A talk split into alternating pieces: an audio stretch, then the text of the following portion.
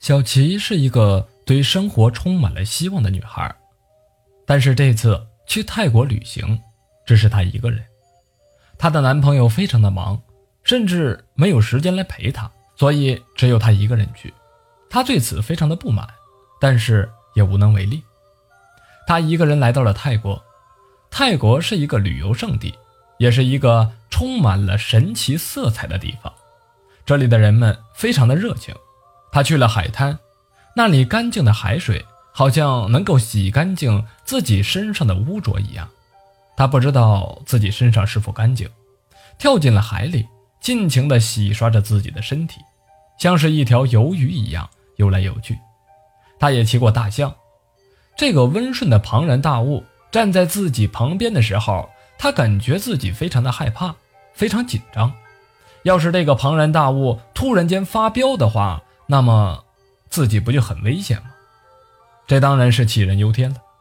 那些体态庞大的庞然大物，他们并没有伤害小琪，而是非常温润地拖着他，带他游历了许多漂亮的地方。这一天，小琪来到一个街上，这条街上到处都是卖佛牌的店面，他比较看重这些漂亮的佛牌，他很希望拥有这样一块。时刻保护着自己的佛牌，这些地方的东西有些都很假。如果要寻求真的东西，那么只能去庙里。小吉也不相信这些，他只是看中了这些佛牌的装饰效果。他能不能保佑自己，对小吉来说并没有什么重要的。他选择了一块鲜红的佛牌，这块佛牌的造型非常的独特，颜色也非常的漂亮。他迫不及待地给了钱，将这块佛牌挂到了自己的脖子上，甚至还没有听完老板说的注意事项，就扬长而去了。但是小齐对待这块佛牌也只是三分钟的热度，时间一长，他就对这块佛牌没有了兴趣，顺手将佛牌扔到了一个地方，对着佛牌不管不顾。小齐也不知道自己是从什么时候开始倒霉的。他感觉自己简直是倒霉到家了，好像喝凉水都会塞牙一样。他也不知道是怎么回事，自己以前的运气都很好，现在不仅仅丢钱包、摔跤，甚至晚上睡觉的时候还能够感觉到身上像是有东西压着自己，压得自己喘不过气来，那种感觉就像是快要窒息一样。自从自己从泰国回来以后。没过多久，就出现了这样的现象。小吉害怕地想到：“不会是自己在泰国带着什么不干净的东西回来了吧？”他想来想去，也不知道自己是招惹了什么。在网上查了一下，自己的附近有一家特别出名的寺庙。他想着，宁可信其有，不可信其无，自己还是到寺庙上去看一下，求个安心吧。他辗转反侧，来到了寺庙。这个在网上传的非常火的寺庙里面，其实只有一个人，这个人就是传说中非常厉害的那个大师。但是，一看到小琪的样子，就知道他被恶鬼缠身了，而且那只恶鬼就是小琪自己招回来的。小琪努力地回忆着自己在泰国旅行的点点滴滴，他想起了自己的佛牌，难道佛牌里面供奉的不是佛？而是那些无主的冤魂野鬼。小琪艰难地咽了口口水。这个佛牌自己回来的时候还带过一段时间，没想到原本以为是一个护身符的，结果却是一个让人恐惧的魔鬼。寺庙里的人冷冷地说道：“一定是你将他请回来的时候，没有注意到老板说的注意事项，你不知道该如何对付这块佛牌。”而且，你冷落了他很长时间，他现在一定非常的生气，所以故意让你的运气变得非常的差。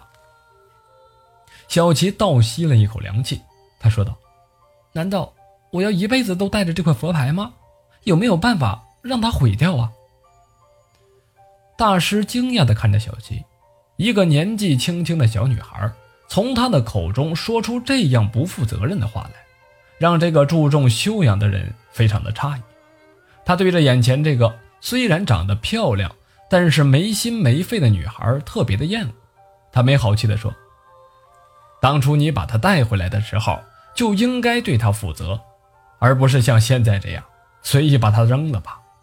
这件事情我管不了，请你回去以后好好的照顾那块佛牌，求他得到原谅，或许你的运气会慢慢的变好。”小琪听了之后，竟然非常生气。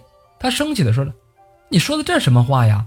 好像所有的都都是我一个人一样。当初我就认为它是一个简单的装饰品，也没有想到居然这么麻烦呢。要是你没有能力对付它，我可以去找其他人。你是个什么玩意儿？管的倒挺多的，没什么本事。”小琪见对方不搭理自己，吵了一会儿就走掉了。在回去的时候，下公交车。他就狠狠地摔了一跤，他顿时怒火中烧，感觉自己的肺都要快气炸了。这个人简直是太过的目中无人了，不用去求他，也能好好的解决这件事情。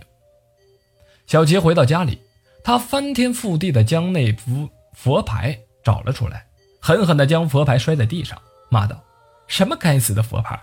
我看就是一张鬼牌，不能给我带来好运不说，还要害我，什么他妈玩意儿！”小琪骂完了以后，觉得自己出了一口气，心里渐渐的不再那么生气了。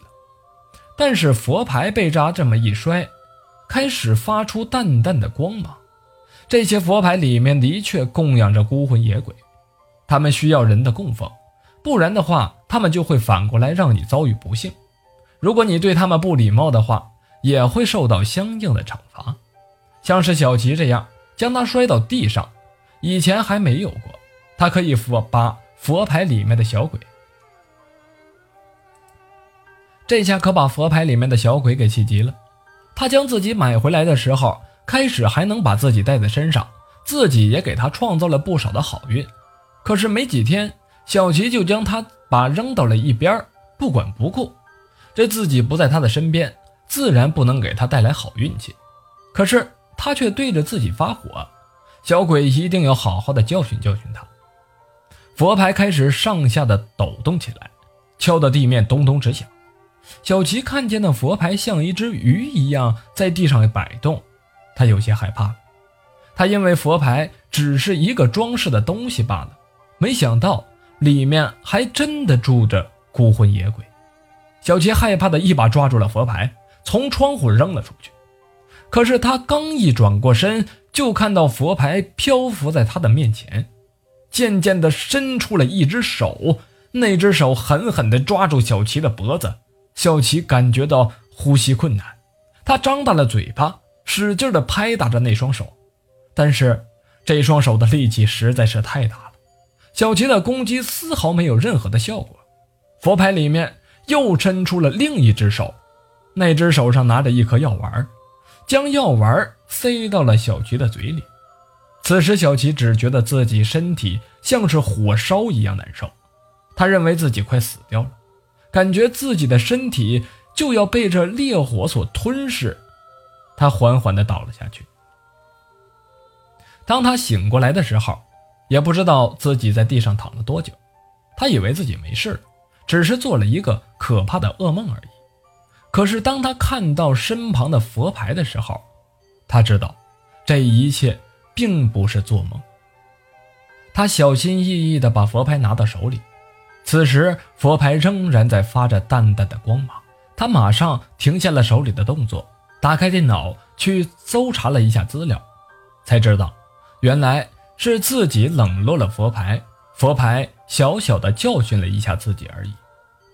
如果佛牌真的想要自己的命的话，那是分分钟的事情。从那以后。小琪就小心翼翼地带着这块佛牌，从来没有离身过。而与此同时，小琪的好运似乎又回来了。这就是佛牌真正的意义。你好心的对他，他也会诚心诚意的对你。